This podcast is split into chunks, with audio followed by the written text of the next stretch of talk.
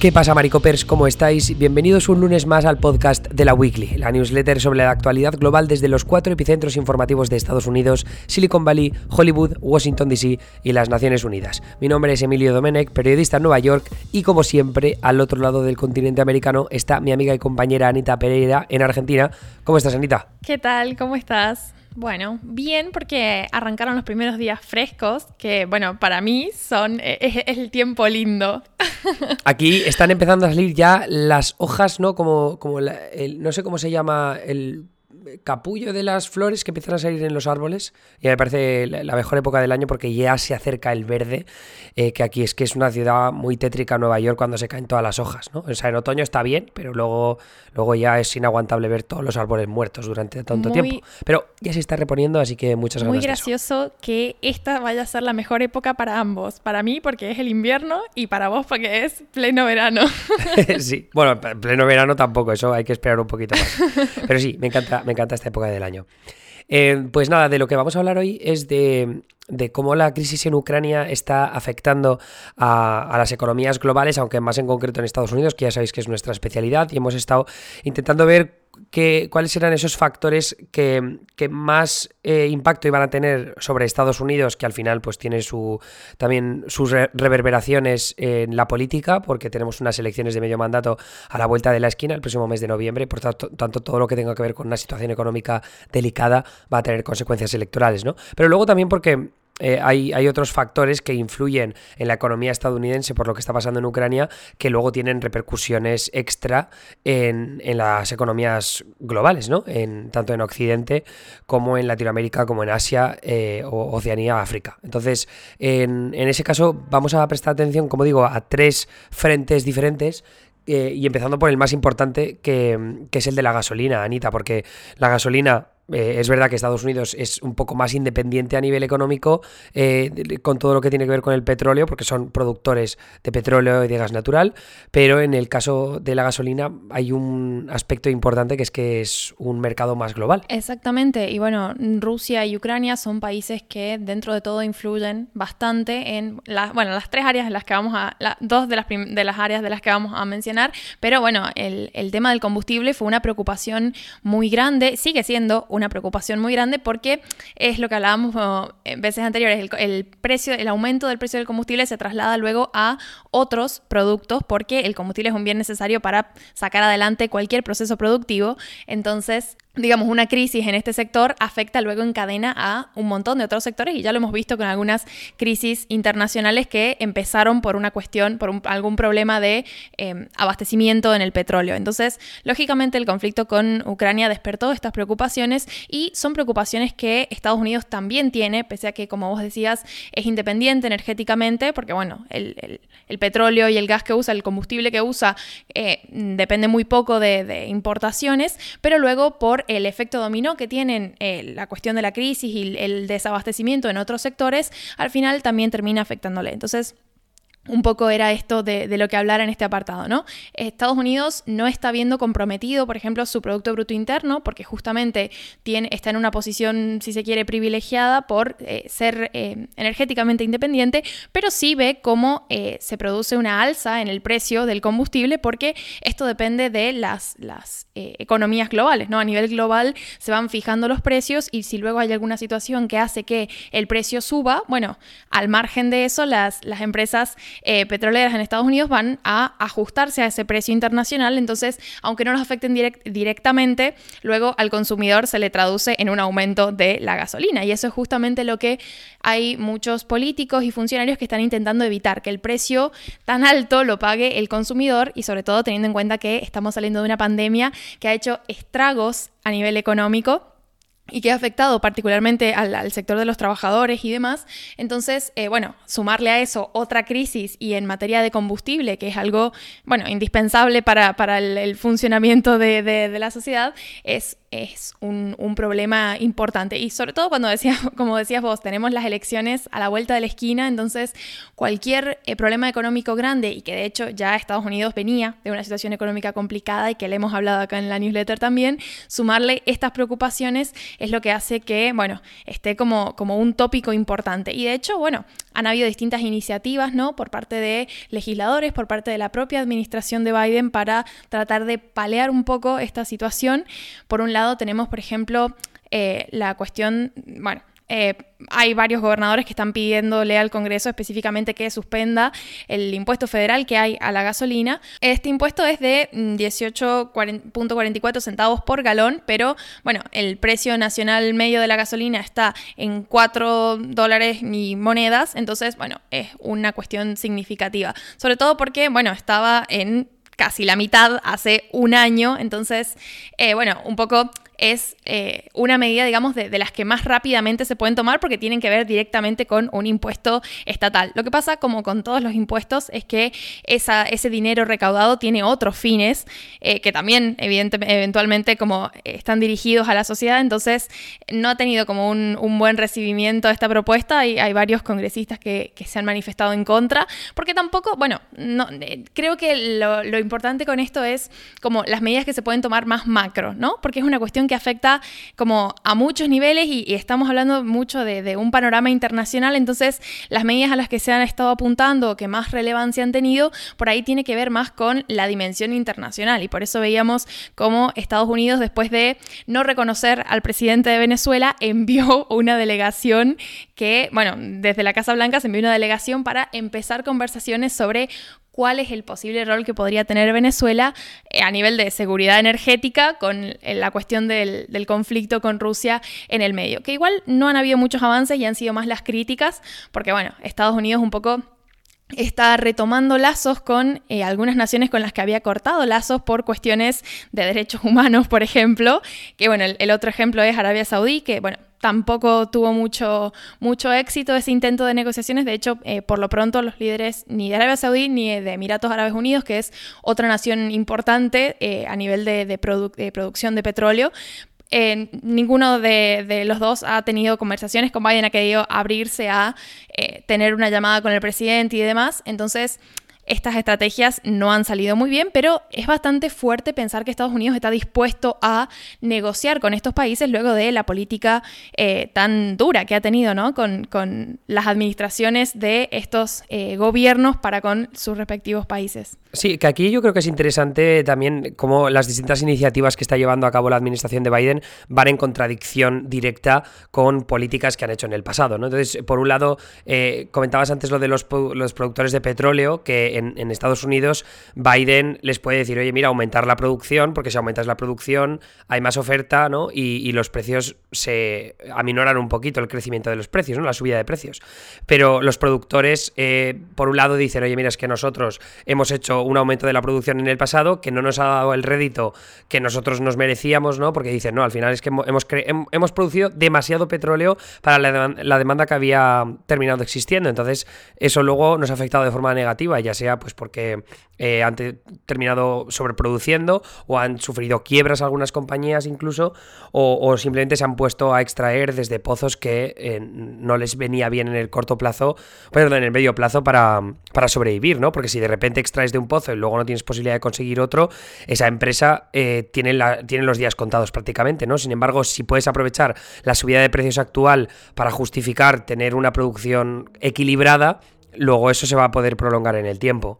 Van, un poco por ahí los tiros, pero claro, los críticos en este sentido dicen, oye, mira, aquí lo que están haciendo las productoras de petróleo es aprovecharse de esta subida de precio y que le den por culo al mundo y a los consumidores que están sufriendo una subida de precios tan significativa. Luego también, por ejemplo, el, asunto que comentabas de Arabia Saudí y de Venezuela, claro, ahí con Venezuela se ha sido súper tajante siempre, ¿no? El régimen de Maduro, no reconocerlo como presidente. Eh, luego con Arabia Saudí tenemos todo el historial de Mohammed bin Salman, ¿no? El príncipe saudí que estaba directamente implicado, tal y como demostraron las agencias de inteligencia, en el asesinato del periodista Jamal Khashoggi. Y, Biden ha sido muy duro a la hora de hablar del presidente saudí, del, perdón, del, príncipe saudí en el pasado. Y ahora, pues, tiene que retractarse y está, está, haciéndole, está pasándole factura las declaraciones tan, tan contundentes que ha hecho en el pasado. Porque ahora es que no le quieren ni escuchar. Y claro, eh, países como Arabia Saudí se quieren aprovechar también de este momento en el que los precios están tan altos para eh, conseguir beneficios altísimos en lo que refiere a, a la venta de petróleo. Pero luego está, eh, lejos de lo del combustible, que sin duda lo van a notar muchísimo los consumidores en Estados Unidos, donde la gente conduce mucho más que en España, hay menos transporte público, aquí sobre todo la, gente vive fuera de las ciudades y tiene que desplazarse todo, todo el rato. Es verdad que los precios no son tan altos como pueden ser en España o como puede ser en Argentina, porque Estados Unidos es productor de petróleo y tiene estados donde los precios son muy bajos, pero, pero ojo, porque en el resto del país eh, en ciudades, perdón, en ciudades o en estados como California o como Nueva York, eh, ha subido bastante, decías tú casi el doble, ¿no? En, en, apenas un año. Y esto sí que puede ser significativo para los bolsillos y de cara a, a, las elecciones. Pero bueno, como digo, el otro aspecto que tú ibas a comentar, Anita, era el tema de la agricultura. Sí, claro es eh, otro de, los, de las dimensiones ¿no? que tiene este, este conflicto y que va a afectar luego a la industria alimentaria, que es eh, la gran preocupación, ¿no? porque el principal problema tiene que ver con los fertilizantes y con el rol que tienen tanto Rusia como Ucrania en ese mercado de fertilizantes, porque de hecho bueno, tienen un, papel bastante activo y representan un porcentaje bastante grande del de el, comercio ¿no? de, de, ese mercado internacional de, de fertilizantes. Entonces, luego este conflicto lo que ha hecho ha sido poner en jaque a los países que importaban fertilizantes de Rusia, de Ucrania, y porque, bueno, los, tiene que mover a otros mercados, ¿no? De repente esos países ahora eh, a lo mejor eh, consumen de otros, em, otros países que exportan, pero, eh, digamos, esto se refleja en una preocupación para Estados Unidos justamente por este motivo. Estados Unidos no compra mucho fertilizante a Rusia, por ejemplo, de manera directa,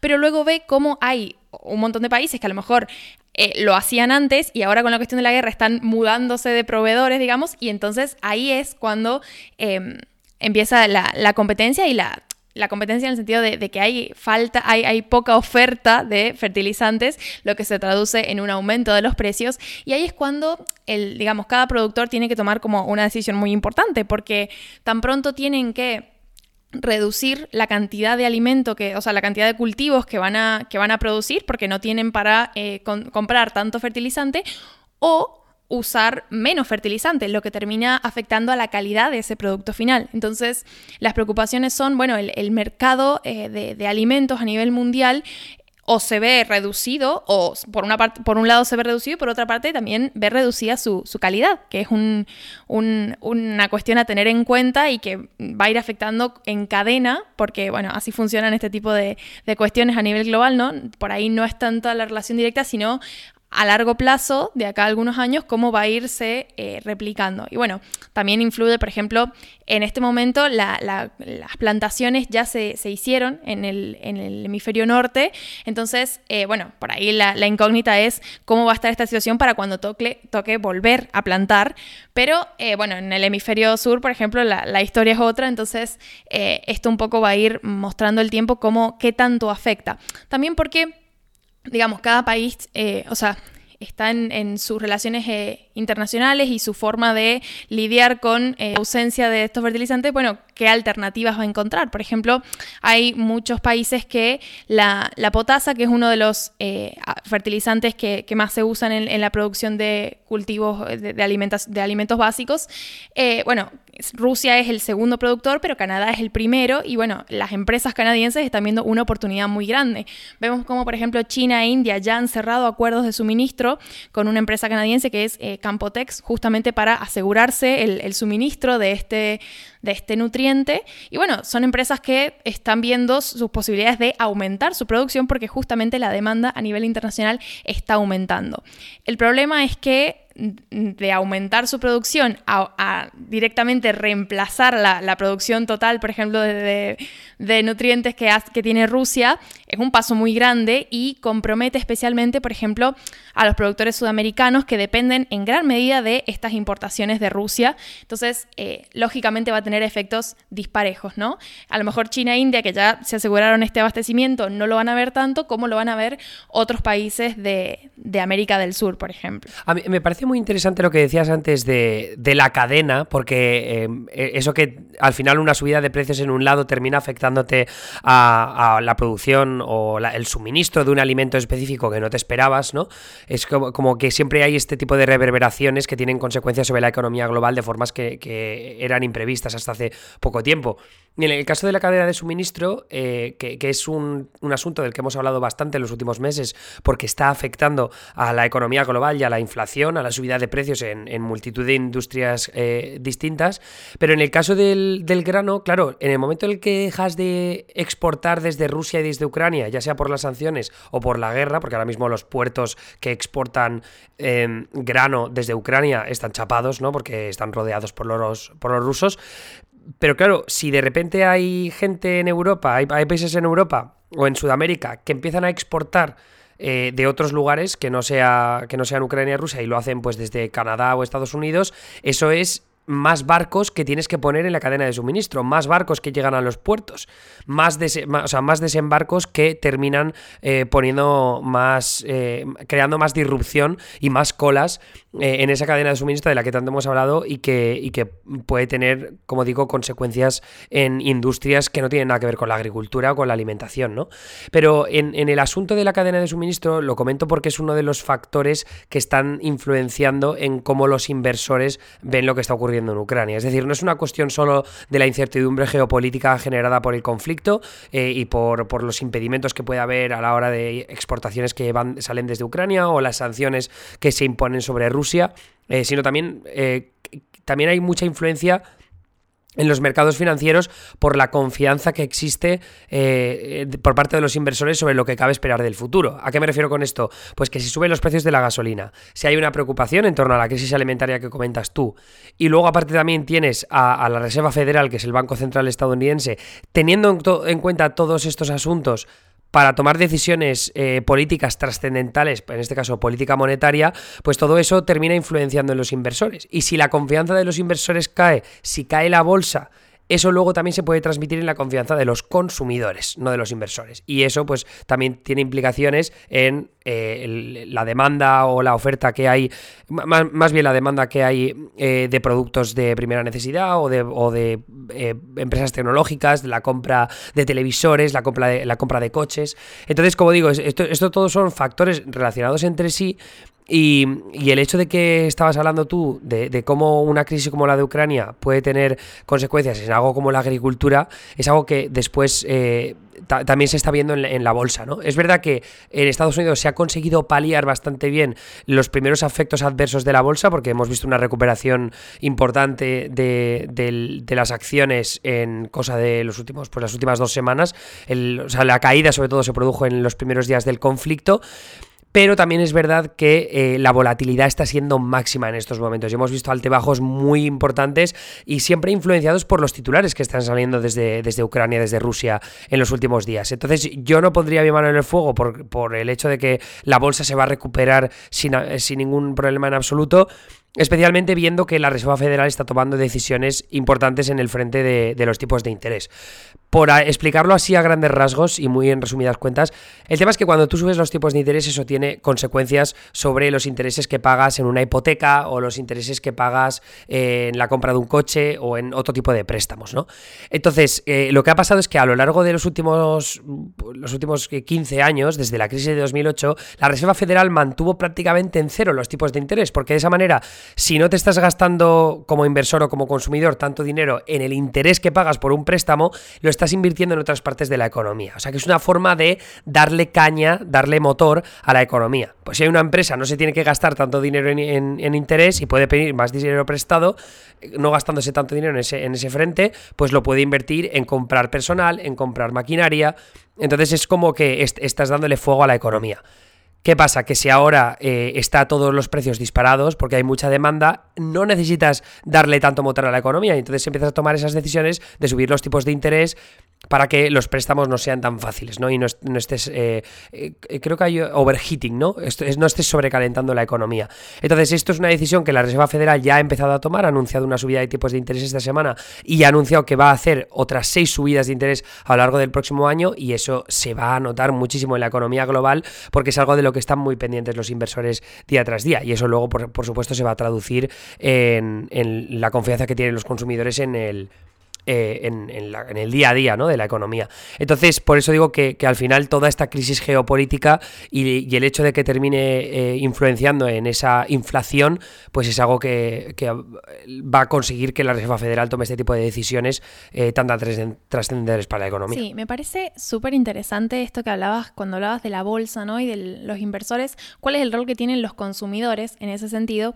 Y creo que va a ser muy interesante prestarle atención a cómo va a afectar a sectores que producen bienes de segundo nivel, digamos, porque Sabemos que la industria alimenticia, y por eso de hecho es tan, preocupante, es una industria que tiene dentro de todo sus ventas aseguradas, porque la gente no va a dejar de comprar comida. Si tiene que dejar de comprar algo porque ya está todo súper caro y no alcanza para comprar la misma cantidad de bienes que hace dos meses o hace un año, bueno, los recortes que hace cada núcleo familiar los hace no precisamente en las cuestiones, o sea, los, los eh, bienes básicos, sino en los secundarios. Entonces, esto, o sea, creo que, creo que es muy interesante pensarlo de cara a cómo va a afectar a las inversiones en estas empresas que producen bienes de, que no son básicos, porque yo creo que las, empresas, digamos, las productoras de, alimentos y de, cultivos y demás, tienen como, como mucho que hacer porque justamente dudo que, los inversores les suelten la mano en ese sentido, pero luego hay otras empresas que a lo mejor sí van a ver más complicadas